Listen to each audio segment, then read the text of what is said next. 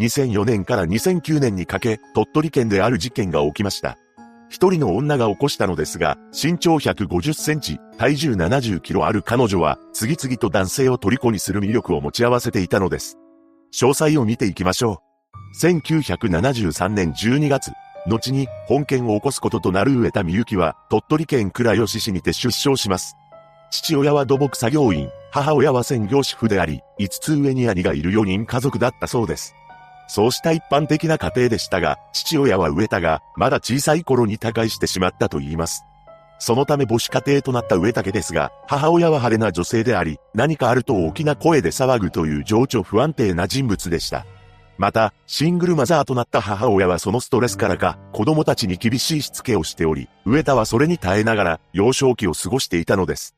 そんな中、小学校へと入学後、とんでもない子供へと成長していました。なんと、隣の家に勝手に上がり込んでは、物を盗んだり、壊したりしていたそうなのです。そうした行為をしつつ育つ上田は、中学校に入ると、上下関係をうまく利用し、付き合う同級生を形成していきました。というのも、仲間にしたい同級生に対し、相手が喜びそうなプレゼントを渡して気を引いたりしていたというのです。しかし、その一方で、気弱そうな同級生、つまり自分より下に見た同級生に関しては、パシリのように扱っていました。そんな上田を同級生たちは、うるさくおしゃべりな女で、空気のように嘘を吐く人物として見ていたと言います。また、母親の素行も悪かったことから、近所では、あの家に近寄ってはいけないと、有名になっていきました。その後、高校へと進学した上田ですが、周囲に馴染むことはできなかったようで、すぐに中退しています。彼女は地元の鳥取を離れて大阪へと引っ越し、工場や事務員などの職を転々としていましたが、どこも長続きはしませんでした。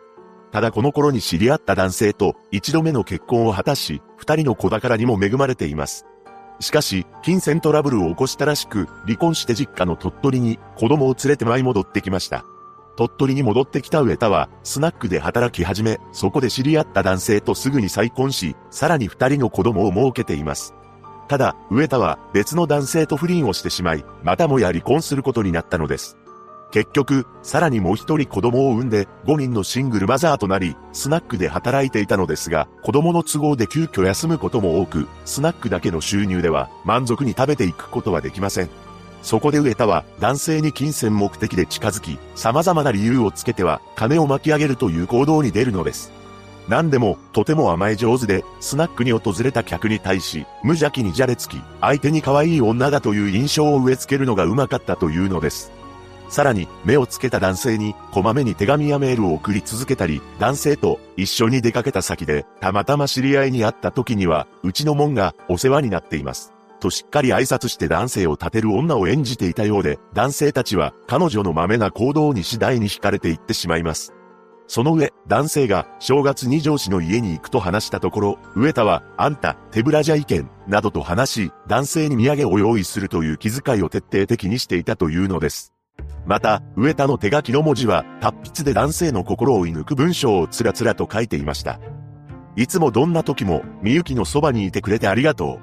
う。わがままばっかり言ってたよね。本当に自分でもびっくりするぐらいに。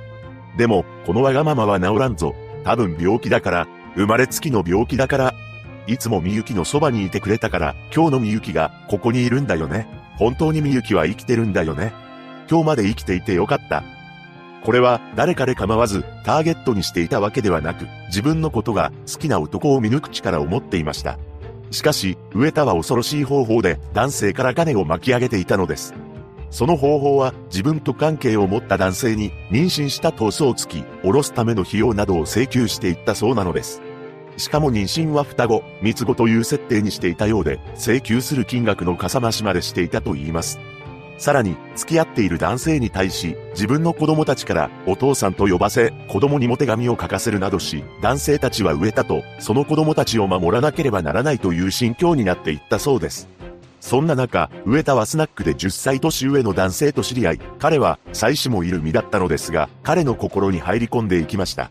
そしてこの男性に、密合妊娠した闘争付き、養育費を請求したのです。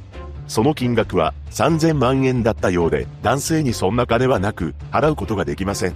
しかし、上田は男性に生活を援助するよう求め、なんとこの男性は、妻子を捨てて上田の住むアパートの隣に引っ越してきたそうなのです。そうして実質、同棲生活が始まり、結局この男性は植田に生活費など1000万円以上貢いでしまいます。そのお金を自らのために使い果たしていた植田は、家賃2万5千円のアパートで5人の子供たち、犬3匹、猫5匹と共に暮らし、家事はほとんどせず、室内にはゴミが散乱していたそうです。やがてお金に困窮した二人は、取り込み詐欺を行いました。その内容は、後払いで購入した商品の代金を払わず、そのまま転売するというものだったようで、植田と男性は2009年11月に逮捕されています。それから取り調べが始まり、驚愕の真実が明らかになっていくのです。なんと、植田の周りで男性たちが不可解に命を落としていることが判明しました。その人数は6名にも上っています。1人目は2004年5月、新聞記者だった当時42歳の男性が段ボールに詰められた状態で列車に引かれて命を落としています。この男性は当時植えたと交際していたようで段ボールには出会って幸せだったという一文が書かれていたそうです。そのことからも鳥取県警は彼が自ら命を絶ったものだと判断し司法解剖はしていません。それから3年後の2007年8月、今度はなんと、植田がその場にいる際に事件が起きているのです。何でも、当時27歳の男性が植田の家族と一緒に、鳥取砂丘の海水浴場に来ていたそうなのですが、彼は海で溺れてしまいました。この男性は、スナックの常連客で、植田と同居もしていたというのです。さらに不可解なことに、この方は泳ぎが苦手だったそうで、自ら溺れる場所に行くとは考えにくいと言います。しかし、この件に関しても、当時は操作されることはありませんでした。3人目は2008年2月、41歳の男性が鳥取郊外の山の中で首にロープを巻きつけた状態で冷たくなっているのが発見されます。この男性もまた、上田のスナックの常連であり、二人は不倫関係にありました。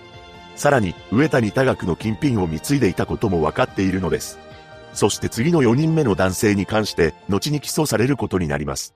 この男性は2009年4月11日に日本海で変わり果てた姿で発見されたのですが、彼の体内からは睡眠導入剤が検出されたのです。さらに、通常水の中で亡くなった場合、入るはずがないとされる砂が肺から検出されたそうで、かなり不可解な状態でした。そしてこの男性は植田に生活費として総額270万円ほどのお金を貸していたのです。その後の5人目は2009年10月7日、電気店を営んでいる男性だったのですが、彼は決して溺れるはずのない水深20センチメートル程度の浅い川で発見されており、睡眠導入剤が検出されました。この男性が営む電気店にやってきたのが上田であり、彼女が逮捕されるきっかけとなった取り込み詐欺の被害に遭っていたのです。そのためこの男性は上田に代金を払うよう交渉中だったそうで、上田から代金を払うと呼び出され、その後にこのような形で発見されています。さらに20日後の10月27日、上田と同じアパートに住んでいた58歳の男性が急な体調不良で急逝したのです。この方も上田の常連客であり、さらには上田に自宅の鍵を預けるほど親密な間柄でした。このように、植田の周りで6人もの方が、不可解な状態でこの世を去っているのですが、最終的には、睡眠導入剤が検出された2人について起訴されています。その後裁判が始まり、植田は一貫して、私はやってません、と無罪を主張したのです。さらに後半が進むにつれ、黙秘権を使い、何も話さなくなってしまいます。その後、二人を植田が手にかけたものだと認定され、極刑が言い渡されました。これを不服とした彼女は、控訴、上告を行うも、上田は、行方不明になった被害者と最後に接触しており、検出された睡眠導入剤も入手可能で、さらには、被害者に借金をしていたために、動機が明確であるとされ、刑が確定しています。ただ、上田自身は、最後まで認めず、謝罪はしていません。一人の女が起こした本事件。現在、上田は広島拘置所にいるそうです。被害者のご冥福をお祈りします。